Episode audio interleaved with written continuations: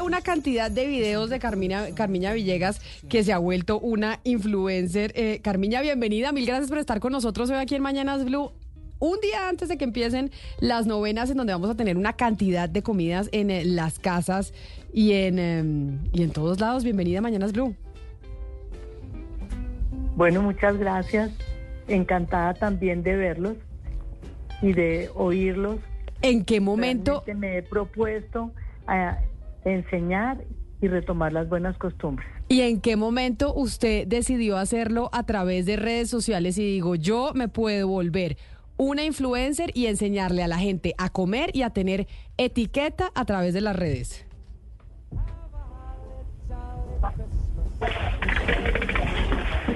Yo estoy viendo a Carmiña, pero no la oigo.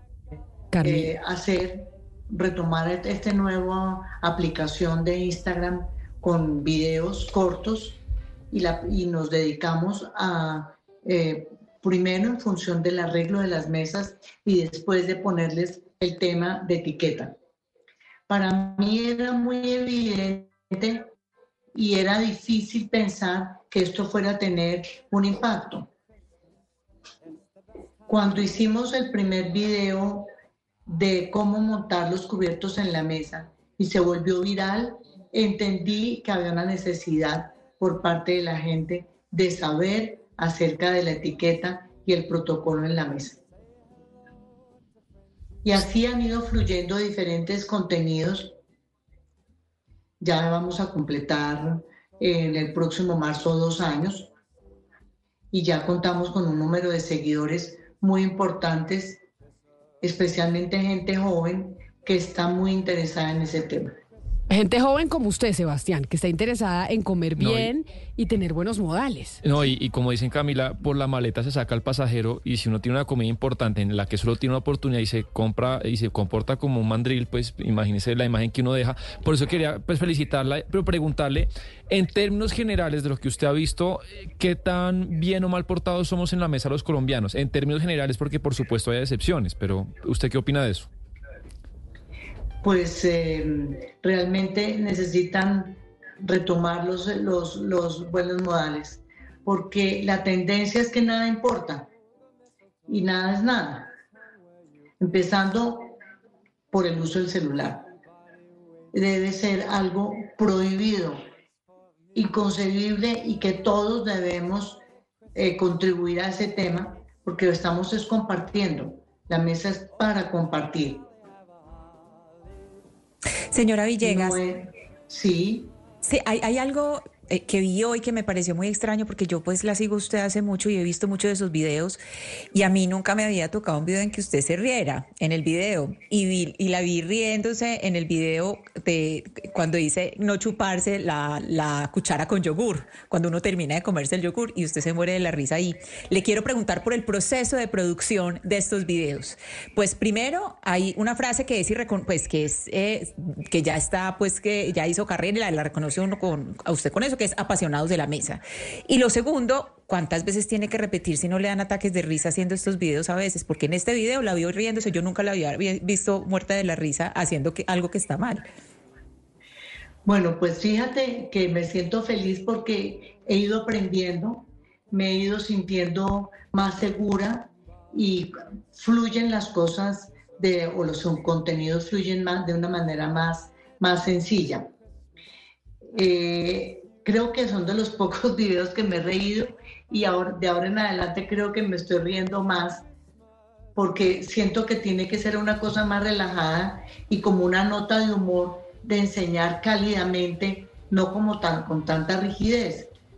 Y es algo que como que se ha dado espontáneamente. En el día Pues- podemos hacer 15 videos porque hacemos producciones para varios días, varias semanas.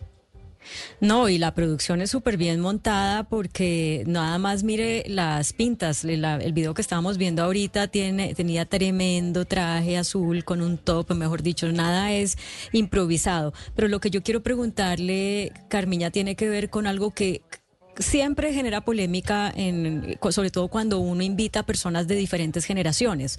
Eh, qué cosas sí se pueden comer con la mano y qué cosas no. Las generaciones más mayores son de partir la pizza con tenedor y cuchillo, eh, que si el, pollo así uno ponga guantes plásticos, no, que tiene que ser con tenedor y cuchillo también. ¿Eso ha ido cambiando o tenemos que seguir siendo muy, muy rígidos? Pues mira, yo eh, eh, siempre hablo del contexto y estoy haciendo muchas, mucho énfasis a ese tema porque si no nos volvemos rígidos y aburridos.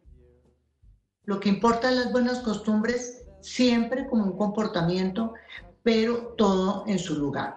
Por ejemplo, si tú te estás comiendo una hamburguesa, pues no tiene sentido una hamburguesa con cuchillo y tenedor, porque es una comida que se come así. Y no hay nada más rico que las papas fritas con la mano. Pero una cosa es dentro de un contexto de hamburguesa y otra cosa es sentados a la mesa donde tienes papas fritas, porque te las vas a comer con la mano si tienes cuchillo y tenedor y no estamos comiendo hamburguesa. Ahora, la pizza, pues realmente la pizza se come con la mano, pero también dentro de qué contexto. Y también dependiendo de qué tipo de pizza, porque si es muy gruesa, pues te van a servir los cubiertos. Pero si es muy delgada, que, que no tiene consistencia, pues tienes que eh, también usarlos. Claro. Así que todo tiene como una relación de contexto y de tipo de comida. Carmiña, pero como mañana empiezan las novenas, hablemos de esos errores clásicos que cometemos todos a la hora de estos encuentros, en términos eh, de la mesa y de etiqueta. ¿Qué tenemos que tener claro a la hora de eh, ir o organizar una novena? Bueno, a la hora de ir de citar para las novenas, pues el tema de comida es importantísimo, pero también el tema de licores, bebidas y demás. Pienso que dependiendo si es familiar, si es social, si es de la empresa, pues debes recurrir a cada una de estas opciones y tener muy claro un menú, los invitados, si va a ser con ayuda, si va a ser sin ayuda. Lo primero, que recomendación general para todo, es que haya una previa programación y, organización. Que como que los anfitriones deben estar relajados y acompañando a sus invitados y no en un corre-corre todo el tiempo. Que lo que ofrezcas sea abundante, no tiene que ser de una gran variedad, pero por lo menos que haya abundancia y que la gente pueda comer relajadamente. O sea, no estar de afán, ofrecer bastante, así no sea tan variado, pero que la gente no quede con hambre. ¿Y qué más? Bastante no, abundante. Que no se vean tres cosas poquitas, entonces que tú, la persona invite de acuerdo a la cantidad de lo que va a poder ofrecer. Ok, ¿y qué más? Debes ofrecer cosas, si te vas a sentar a la mesa, puedes tener cosas que cómodas de sentado a la mesa. Si vas a tener un buffet, que sean cosas fáciles de comer sin utilizar cuchillo y tenedor. Y si lo vas a hacer, dispón de algún espacio y de una forma cómoda para que las personas disfruten. Ya oyó, Claudia, ¿no? ¿Cómo tiene que organizar eh, sus novenas en esta Navidad? No esté de afán, usted tiene que estar tranquila y ya tener todo listo y haber hecho eso con tiempo. Claro, no, pues, imagínese. Y no invitar demasiada gente que después no vas a poder atender. Exactamente. Hay una cosa que a mí también me ha generado dudas siempre y es cuánto tiempo uno debe dejar pasar entre el, eh, digamos, la entrada del plato fuerte y después del plato fuerte, que pues para algunas personas les gusta comer dulce de inmediato y a otras como que quieren un poquito más tarde. ¿Qué es lo que dice la etiqueta? Que si uno está, el, postre uno lo debe ofrecer ahí mismo o, o dejar pasar más tiempo. Pues los tiempos de una cena, vamos a hablar de una cena. Una cena tiene unos tiempos normales y que son estándar porque uno empieza con un tipo, un aperitivo, una entrada, un plato fuerte y el, y el postre que es el cierre.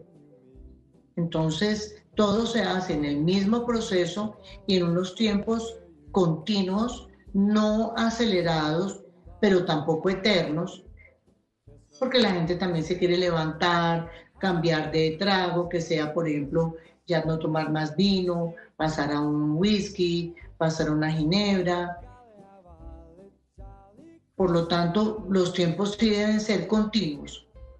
Ahora, que haces un buffet, un tema abierto, de mesa abierto, las personas pueden servirse en los tiempos que quieran, repetir y los postres quedan abiertos para cuando las personas decidan picar algo más y en un tiempo diferente del que tiene que pasar todo el mundo al tiempo. Pues Carmiña, queríamos empezar con usted esta temporada de Navidad sabiendo cómo nos teníamos que comportar en la mesa, porque sobre todo nos encontramos en este 2023 con esta cuenta suya que sé que ha sido exitosísima, además de lo exitoso que ha sido usted como empresaria vendiendo cosas eh, para la casa y sobre todo para la mesa. Mil gracias por estar aquí en Mañanas Blue, un saludo especial y feliz Navidad y feliz año.